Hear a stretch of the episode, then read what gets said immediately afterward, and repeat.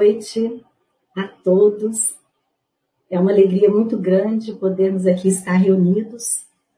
E aqui estamos reunidos em nome de Jesus, ligados a essa casa, que é uma casa de amor, que é a nossa casa de trabalho, a nossa casa de oração. É onde encontramos refúgio para nossa alma, às vezes tão cansada e tão envolvida nos problemas e nas lutas. Que seja uma noite de paz, que a presença do Mestre Jesus nos sustente, nos sustente na noite de hoje, para que possamos refletir, aprender, buscar compreender o que a doutrina espírita, através do trabalho de Allan Kardec, nos trouxe de tão importante e que, nos, que faz necessário, necessária a nossa reflexão.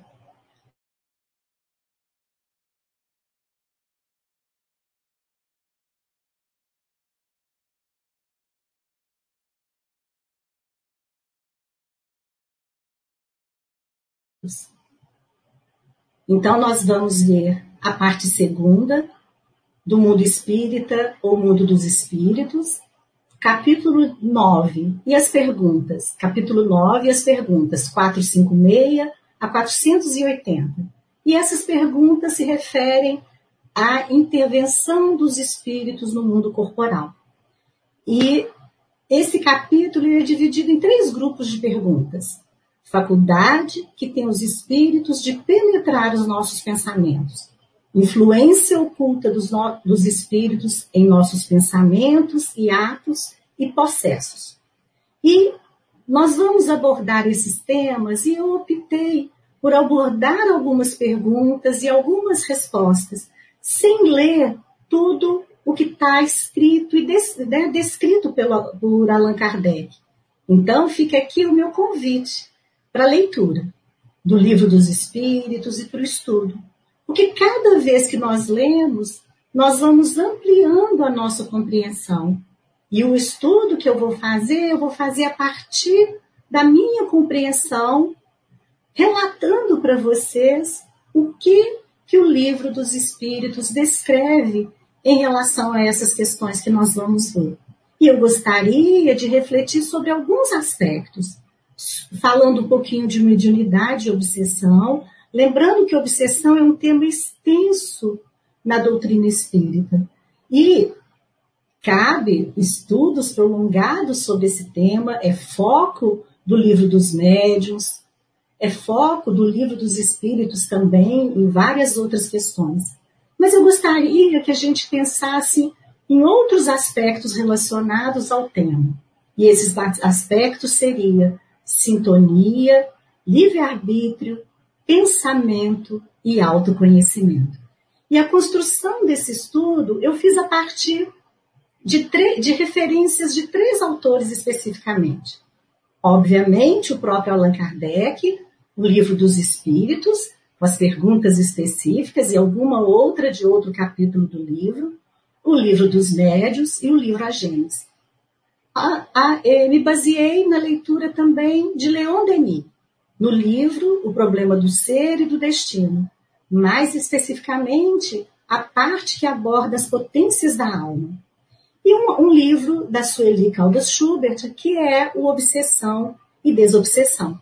Então, usando essa literatura como base, a gente vai refletir hoje no nosso estudo.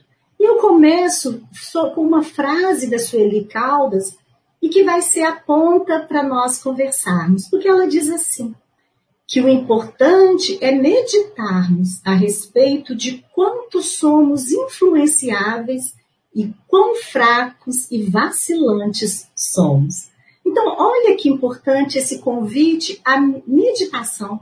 A meditação a respeito de nós mesmos, porque se estamos falando da influência dos espíritos no mundo corporal, nós estamos falando, falando dessa importância sobre cada um de nós. E essa meditação que busca nos conhecer, que busca, que busca nos mostrar como nós estamos nessa caminhada, me fez lembrar também de uma pergunta dos, do livro dos Espíritos, que é a pergunta 132, que Allan Kardec pergunta aos espíritos: qual o objetivo da encarnação dos espíritos? E a resposta é muito importante e muito bonita. E os espíritos respondem assim: Deus lhes impõe a encarnação com o fim de fazê-los chegar à perfeição e suportar a parte que lhe toca na obra da criação. Então, a encarnação tem o propósito de nos fazer progredir. E o progresso é uma das leis de Deus, e nós vamos, nós, nós vemos isso, é uma das leis naturais. O progresso faz parte da nossa caminhada espiritual. Mas também a encarnação tem o objetivo de nos permitir a cada um participar da obra da criação. Então, estamos todos unidos num propósito do progresso e de ajudar uns aos outros, e de participar na proposta de Deus como Criador de todos nós. E é importante também que nós entendamos o que é ser médium. E lá no livro dos médios, no, no item 159, os espíritos respondem e explicam sobre o médium, dizendo assim: que, é, que todo aquele que sente em um grau qualquer a influência dos espíritos é, por esse fato, médium. Essa faculdade é inerente ao homem, não constitui, portanto, um privilégio exclusivo. Então, todos nós, a partir do momento que temos a possibilidade de sentir a influência, em algum grau que seja, dos espíritos, podemos ser considerados médios. Obviamente que não podemos esquecer das manifestações mediúnicas ostensivas, das várias possibilidades mediúnicas que é específica de cada é, indivíduo, que é inerente ao organismo e que possibilita as manifestações mediúnicas. Mas pensando em grau de influência, todos nós podemos sentir a influência dos espíritos. E como nos disse Wagner Paixão na, no domingo passado, nos falando sobre mediunidade, a mediunidade envolve sintonia, que pode ser boa ou não tão boa assim. E é um processo consciente. Então também isso é importante, para que a gente não fique com a ideia da mediunidade ou dessa influência ser uma influência sempre negativa. Que muito pelo contrário. Tanto que nesse capítulo fala-se é, os espíritos respondem a Kardec sobre anjo da guarda, sobre os espíritos familiares, sobre os espíritos protetores. Então, isso é importante a gente ter em mente. E a obsessão seria o equilíbrio de forças inferiores que se retratam entre si. E isso está no livro Pensamento e Vida, psicografia de Chico Xavier, do Espírito Emmanuel. Então, uma coisa é importante. Quando a gente está falando, quer seja da influência ou mesmo da obsessão, como eu falei aqui agora, são forças que se retratam entre si. E aí já lembra o que a gente vai falar, que foi um dos aspectos que eu comentei com vocês, que é sobre sintonia. Então vamos fazer um apanhado das perguntas é, que Allan Kardec fez aos espíritos, e como eu falei com vocês, eu vou pincelar as perguntas e as respostas, para que a gente possa refletir sobre elas. No primeiro grupo de perguntas, que Allan Kardec fala sobre a faculdade que tem os espíritos de penetrar os nossos pensamentos. Allan Kardec pergunta: os espíritos veem tudo o que nós fazemos? E a resposta dos espíritos é sim. Os espíritos são capazes de ver o que nós fazemos. Mas cada um deles, porém, só vê aquilo a que dá atenção. Eles não se ocupam com o que lhes é indiferente. Então aí já vem uma primeira coisa para nós refletirmos sobre sintonia. O que cada espírito está prestando atenção em nós? Eles estão prestando atenção naquilo que, naquilo que alguma, de alguma forma encontra ressonância neles mesmos. Se, se for indiferente a eles, eles não vão prestar atenção. Allan Kardec pergunta: podem conhecer os nossos mais secretos pensamentos? E, mais uma vez, a resposta dos espíritos é bem clara. Muitas vezes chego a conhecer o que desejarias ocultar de vós mesmos. Nem atos, nem pensamentos podem ser, podem ser dissimulados. Uma multidão de espírito nos observa. Então, mais uma vez, precisamos aqui é, refletir. Nós não estamos sozinhos. Que multidão queremos junto a nós? Porque quando nós formos conversando um pouquinho, que a gente for falando da sintonia, nós vamos falar do nosso papel nessa sintonia, que é a base da, dessa interferência e dessa influência. Quando nós pensamos na capacidade dos espíritos conhecer nossos pensamentos, também precisamos lembrar que os espíritos têm essa capacidade na dependência da evolução deles também. E o que, que os espíritos pensam de nós? Mais uma pergunta de Allan Kardec. E a resposta é bem interessante também. Aqueles espíritos levianos, aqueles espíritos mais é, menos evoluídos, às vezes riem de nós, zombam de nós quando nos veem enrolados com os nossos próprios problemas, inseguros, fazendo coisas que talvez não seriam as mais adequadas. E os espíritos sérios se condoem de nós. Então, sentem junto a nós os nossos problemas e as nossas dores e buscam nos ajudar. E seguindo em um outro grupo de perguntas que tem por título o item Influência oculta dos espíritos em nossos atos e pensamentos, tem uma pergunta, que é a 459, que Allan Kardec é, pergunta exatamente sobre a influência. Influem os espíritos em nossos pensamentos e em nossos atos? E vejam bem a resposta. Muito mais do que imaginais, pois com bastante frequência são eles que vos dirigem. E essa resposta em especial eu vou guardar para voltar nela para que a gente possa entender a seriedade dessa resposta e compreender que, mesmo com essa influência, a nossa responsabilidade não se faz ausente. E daqui a pouquinho a gente volta novamente nessa pergunta. E dentro ainda das, dos questionamentos de Allan Kardec, ele pergunta sobre os pensamentos que nos são próprios, sobre os pensamentos que nos são sugeridos. E é, o que, que seria? O que, que seriam os nossos próprios pensamentos e aqueles que nos são sugeridos pelos espíritos? E mais, e a resposta é a seguinte: vossa alma é um espírito que pensa. No conjunto dos pensamentos estão sempre de mistura os vossos e os nossos pensamentos. Então, muitas vezes, os nossos pensamentos, eles são fruto ou são resultado dessa mistura do que recebemos por influência e dos pensamentos que nos são próprios. E Allan Kardec, então, pergunta, se isso acontece, como que nós vamos distinguir? E é, a resposta é interessante, porque ela diz que muitas vezes é útil que não saibamos distinguir. Muitas vezes não, não é de grande interesse essa distinção para nós. E quando não fazemos essa distinção e temos o conjunto de pensamento que sempre nos que são sempre em nossa mente, nós vamos ver esses pensamentos como fruto de nós mesmos. E aí, o produto que vamos fazer em termos dos nossos atos e das nossas atividades serão fruto de, do, do que somos capazes de fazer.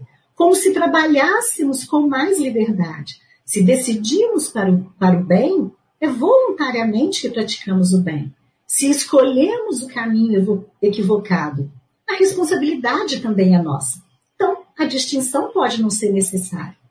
E Allan, Kardec segue perguntando sobre os homens de gênio, os homens inteligentes. Né? Então, o ser humano dotado de genialidade, nós temos ao longo da nossa história muitos indivíduos, os grandes físicos, os grandes é, filósofos, os grandes descobridores, os grandes profissionais da ciência. E Allan Kardec pergunta se as ideias vêm do próprio espírito ou se eles são é, recebem sugestão. E é da mesma forma. Existem ideias que lhes são próprias, porque precisamos lembrar que todos nós, e assim também os homens de gênio, os, os seres humanos de grande, de, de mentes brilhantes do ponto de vista intelectual e do ponto de vista da inteligência, que criam e que descobrem muitas coisas que são importantes para a sociedade, têm um arsenal interno que é fruto da evolução espiritual de cada um deles, mas também recebem as sugestões. E recebem as sugestões porque os espíritos os julgam capazes de compreender e de transmiti-las. Então, isso é importante. Agora, essa sugestão que recebemos de um modo geral é de um bom espírito ou de um espírito mau? E aí, os espíritos respondem. Os espíritos bons só aconselham para o bem. Compete a cada um de nós discernir. E podemos ter boas influências ou, má, ou más influências. E Allan Kardec, dentro desse contexto, ele vai perguntar: por que, que os espíritos nos induzem ao mal? E a resposta dos espíritos também exige a nossa reflexão, para, por, para que sofrais como eles sofrem. Então, muitas vezes, esses espíritos equivocados nos induzem ao mal para nos produzir sofrimento, mas porque também sofrem. Então, a dor existe dos dois lados da vida. Se somos equivocados aqui e se sofremos, atormentados pela raiva, pela inveja, pela vaidade, ou pela dor, ou pela perda, os espíritos que estão desencarnados também sofrem e muitas vezes nos perturbam em nome de uma dor que eles também sentem. E se isso é possível, por que, que Deus permite? Allan Kardec pergunta. E a resposta dos espíritos diz que é assim que Deus confia à nossa consciência a escolha do caminho que devemos é, seguir.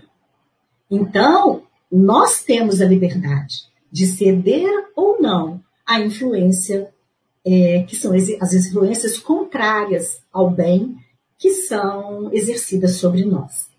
E mais uma vez, Allan Kardec pergunta: podem eximir-se da influência dos espíritos que o arrastam ao mal? Então, nós temos essa capacidade? E os espíritos respondem que sim. E é assim que Deus confia à nossa consciência a escolha do caminho que devemos seguir. Então, temos autonomia e isso é importante. Temos responsabilidade sobre as nossas escolhas. E o último item fala dos possessos. E a possessão, que era um termo usado e que existe é, uma consideração que é fundamental, e está de, tá de acordo essa consideração com a pergunta de Allan Kardec. E é um grau de obsessão, talvez o grau mais grave de obsessão, porque nós temos obsessão simples, a fascinação e a subjugação, que seria a possessão. E Allan Kardec pergunta: pode um espírito tomar temporariamente o envoltório carnal de uma pessoa viva? E os espíritos são claros nessa resposta. O espírito não entra em um corpo como entra em uma casa. Cada corpo encarnado tem um espírito. Ou cada corpo pertence a um espírito para a experiência desse espírito enquanto encarnado. Então, um outro espírito não pode ocupar esse corpo. Então, isso é uma coisa que nós temos que ter em mente até pelo termo que se usa como possessão. E ainda assim, quando Allan Kardec pergunta se a, se a alma pode ficar na dependência de um outro espírito, se pode ser subjugada, os espíritos respondem que sim. Isso pode acontecer, que seriam os verdadeiros subjugados. Mas é importante que se considere que isso acontece, isso não acontece sem que aquele que a sofre o consinta, quer seja por fraqueza, quer seja por desejá-lo. Aí, olha que importante essa consideração, porque vamos permitindo essas influências ou por fraqueza ou porque desejamos manter essa influência de alguma forma.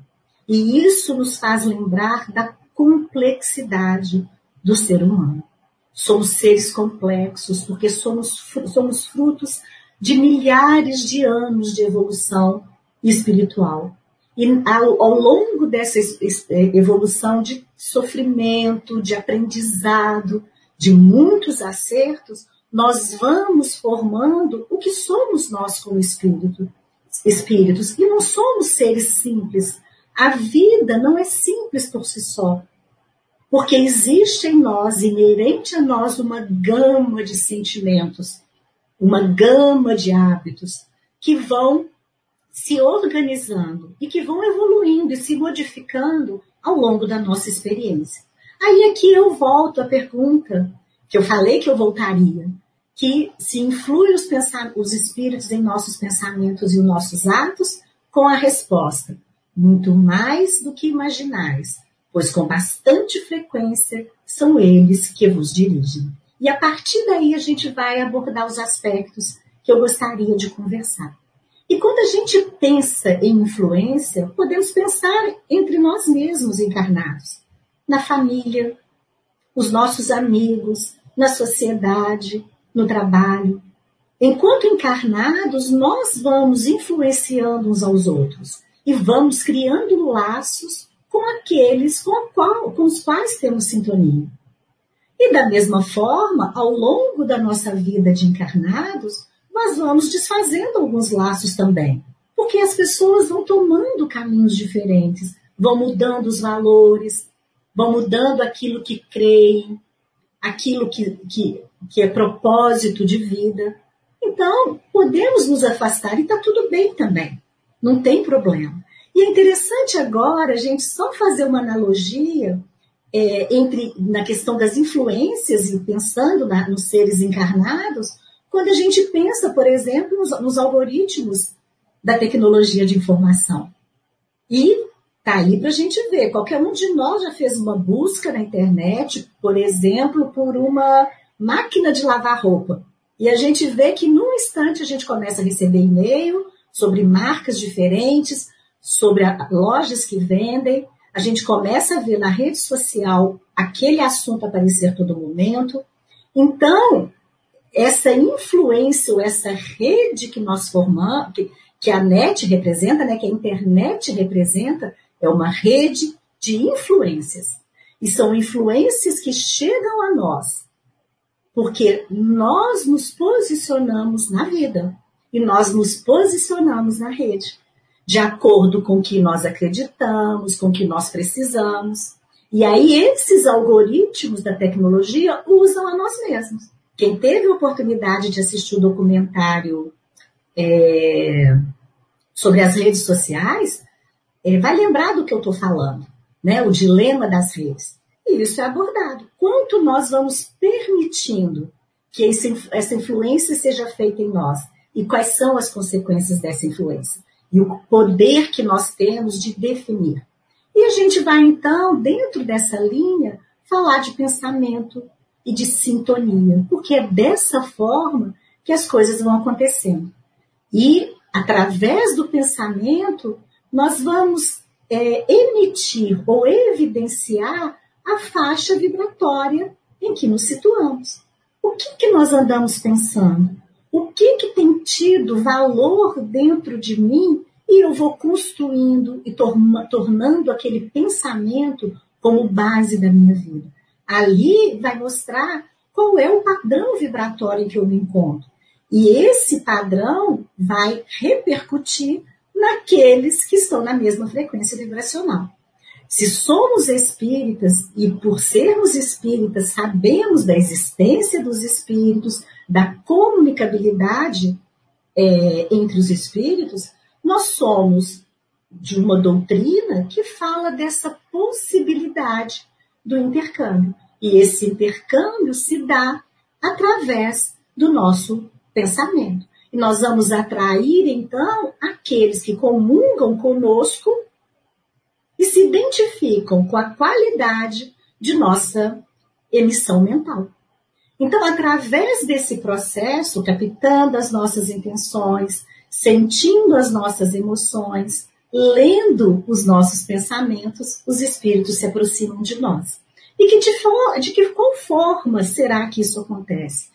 E se nós pegamos o livro A Gênese, lá no capítulo 14, que é o capítulo que fala dos fluidos, no item 15, explica sobre o pensamento e a ação do pensamento no fluido espiritual. Nós temos dentro da doutrina espírita o conhecimento do fluido cósmico universal, nós temos o conhecimento desse fluido que envolve o nosso planeta, que envolve a cada um de nós.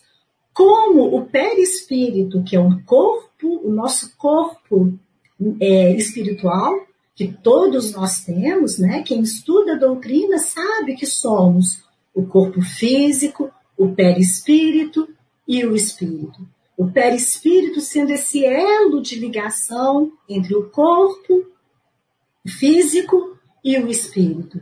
Perispírito que é constituído do, de fluido. Perispírito que, por estar tão ligado ao corpo, interfere no organismo. E por se expandir, ser capaz de expansão no fluido espiritual, faz com que exista esse intercâmbio entre os espíritos. E lá no, no nesse capítulo da Gênese, é, tá, está descrito que esse fluido espiritual é o veículo do pensamento. E o pensamento pode modificar as suas propriedades. Então, os fluidos estão impregnados das qualidades boas ou más dos pensamentos e que põe esse fluido em vibração. E dessa forma, o pensamento do espírito encarnado atua sobre os fluidos espirituais. Da mesma forma que o pensamento dos desencarnados. E é dessa forma também que ele se transmite de espírito a espírito. Então, esse fluido que envolve a todos nós é o meio de transmissão do pensamento através de ondas que são criadas e, que são emitidas e que vão achar ressonância naqueles que estejam em mesmo padrão vibratório. vibratório. E Leon Denis, no livro no, né, Problema do Ser e do Destino, quando ele nos fala da inspiração como exemplo da influência, um exemplo de transmissão, o que ele nos fala? Que a inspiração é uma das formas empregadas pelos habitantes do mundo invisível para nos transmitirem seus avisos, suas instruções. E ele lembra de uma forma muito bonita, como é a forma do Leon Denis escrever, sempre poética, de uma capacidade literária que nos envolve e nos comove. E ele diz assim: cada médium marca com o cunho de sua personalidade a inspiração que lhe vem do mais alto. Olha, mais uma vez aqui, Leon Denis nos lembrando da nossa responsabilidade, da nossa preocupação. E quando nós pensamos nas preocupações, e é Leon Denis também que nos explica isso, que as preocupações de ordem material, então as nossas preocupações do dia a dia, que nos mantêm aqui envolvidos, apegados ao, ao, ao lado material, que faz parte da nossa vida. Nós vivemos no mundo material e temos que lidar com ele. Isso não é o problema. Mas as nossas preocupações de ordem material que estão o tempo todo aqui criam correntes vibratórias horizontais. E essas correntes vão fazer sintonia nesse mesmo padrão vibratório e impõem obstáculos às radiações mais etéreas e restringe as nossas percepções. Nós sabemos quando nós estamos preocupados demais, com problemas demais, às vezes a gente esquece de elevar o pensamento, porque estamos preocupados demais, ligados demais aqui no problema, no dia a dia. E aí ele nos lembra que, de forma contrária, a meditação, a contemplação e o esforço constante no bem e no belo formam correntes que são ascensionais e vão estabelecer então a relação com os planos superiores, facilitando assim a, penetração da ideia de Deus em nós. E ele lembra, e isso é bonito até, que é necessário mais de uma existência para que tudo isso vá ocorrendo. Nós estamos numa espiral de evolução e uma única existência. Não é possível que sejamos capazes de tanto aprender e de tanto nos transformar. Então, o aprendizado é do espírito imortal, não é de uma única vida. E isso nos dá a consciência de que estamos caminhando, nos dá a consciência de que se muito erramos, todos os que caminham conosco podem errar. Quer estejam no mundo espiritual e que sejam aqueles com os quais temos dívidas, quer estejam encarnados nesse mundo e que precisamos resolver o nosso dia a dia com eles. E mais uma, um texto bonito de Leon Denis que eu, que eu leio para vocês na íntegra, porque ele diz assim: tudo fala, tudo vibra, o visível e o invisível. Tudo canta e celebra a glória de viver, a ebriedade de pensar, de criar, de associar-se à obra universal. Tudo é ensino e revelação para quem sabe ver, escutar, compreender, pensar e agir. E dentro dessa, dessa ideia de Leon Denis, nós vamos nos lembrar do livre-arbítrio. Livre-arbítrio que faz parte do espírito, livre-arbítrio que nos foi dado por Deus para construirmos a nossa caminhada. A liberdade é uma condição necessária da alma humana, para dessa forma ela construir seu destino. E Leon Denis também nos lembra que existem limitações para a liberdade, e é natural que assim seja. Necessidades físicas, condições sociais, interesses e instintos. Então a nossa liberdade, ela é proporcional à vivência que temos naquele momento. Mas também precisamos lembrar que a alma pode quebrar esse círculo e escapar das forças que lhe são opressoras. Então, as necessidades físicas são uma, uma realidade e podem reduzir a nossa liberdade, as condições sociais, mas somos seres inteligentes da criação capazes de lidar com tudo isso. E a liberdade e a responsabilidade, elas são correlativas no ser e aumentam com a sua evolução. A moralidade é inseparável da liberdade e progredir é extensão do livre-arbítrio, tanto no indivíduo quanto na coletividade. Então, à medida que nós vamos expandindo a personalidade, expandindo a consciência, o nosso livre-arbítrio vai aumentando. E ele, e nós, como espíritos, nós somos, só estamos preparados para essa liberdade e só estaremos preparados para essa liberdade no dia que as leis universais, que são externas, que vamos aprendendo, elas estiverem internas e conscientes. E, à medida que essas leis penetram em nós, elas se tornam a norma de nossas ações. Aí sim, estamos com o espírito prontos para a liberdade. E é importante, é, seguindo e voltando nas perguntas de Allan Kardec, Allan Kardec pergunta sobre a prece se a prece é meio eficaz para a cura da obsessão. E a resposta dos espíritos também é motivo de nossa reflexão. A prece é, em tudo, um poderoso auxílio. Assim, assim dizem os espíritos. Mas não basta que ninguém murmure algumas palavras para que obtenha o que deseja. Deus assiste os que obram não os que se limitam a pedir. Então, lembra que lá no início o objetivo da encarnação, qual era o objetivo da encarnação? Ou quais eram os objetivos da encarnação? O progresso e tomar parte na obra da criação. Então, a nossa ação na obra da criação também é importante para que a gente é, se desvincule das más influências. Então, é pois, aí continuam os espíritos, é pois indispensável que o obsidiado faça, por sua parte, o que se torne necessário para destruir em si mesmo a causa da atração dos maus espíritos. E para destruirmos em nós mesmos a causa, o que, que é necessário fazer? Uma observação atenta de nós mesmos. E não é possível progredir se não nos observarmos de uma forma corajosa e atenta.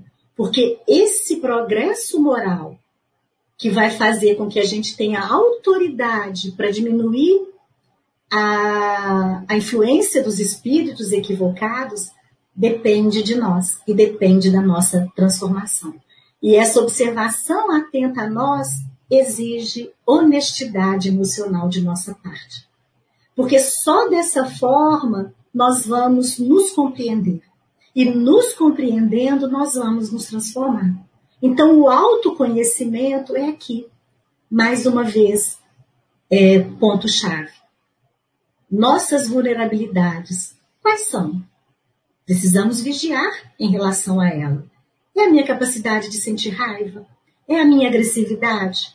É a inveja que eu sinto? É a profunda tristeza que me visita e faz morada no meu coração? Será que é essa a minha vulnerabilidade? A minha capacidade de sentir raiva a ponto de querer me vingar de alguém? Enxerga com coragem todos os pensamentos exteriores chegam à nossa mente pela força da semelhança. É achando semelhança em nós que os espíritos se aproximam. Somente nós conhecemos as nossas fraquezas. Então, nós precisamos verificar.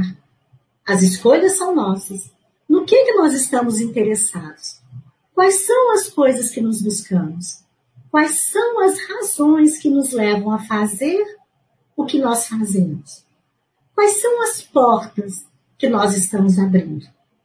As portas da nossa vida. Quais são essas portas?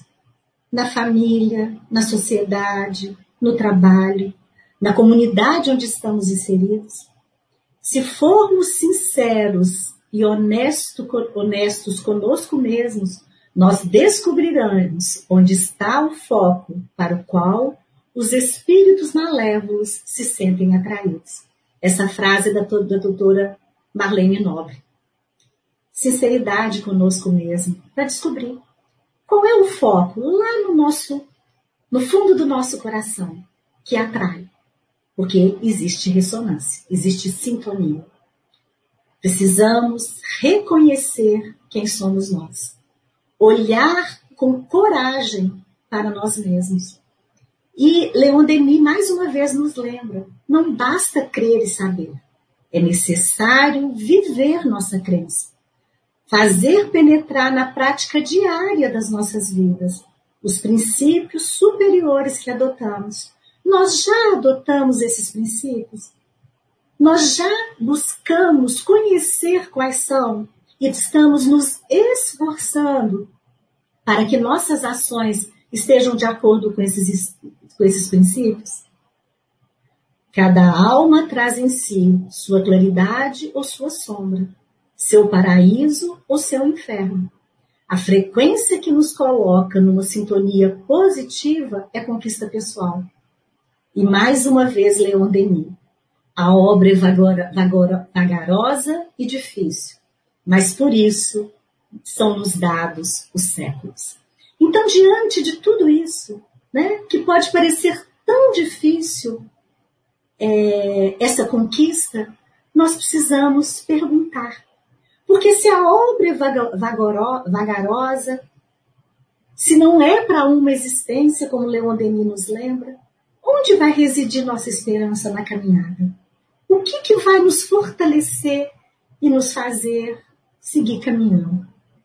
E a esperança nossa, ela reside na oportunidade da vida. Reside na própria vida, porque viver é um privilégio. Estar aqui é um privilégio.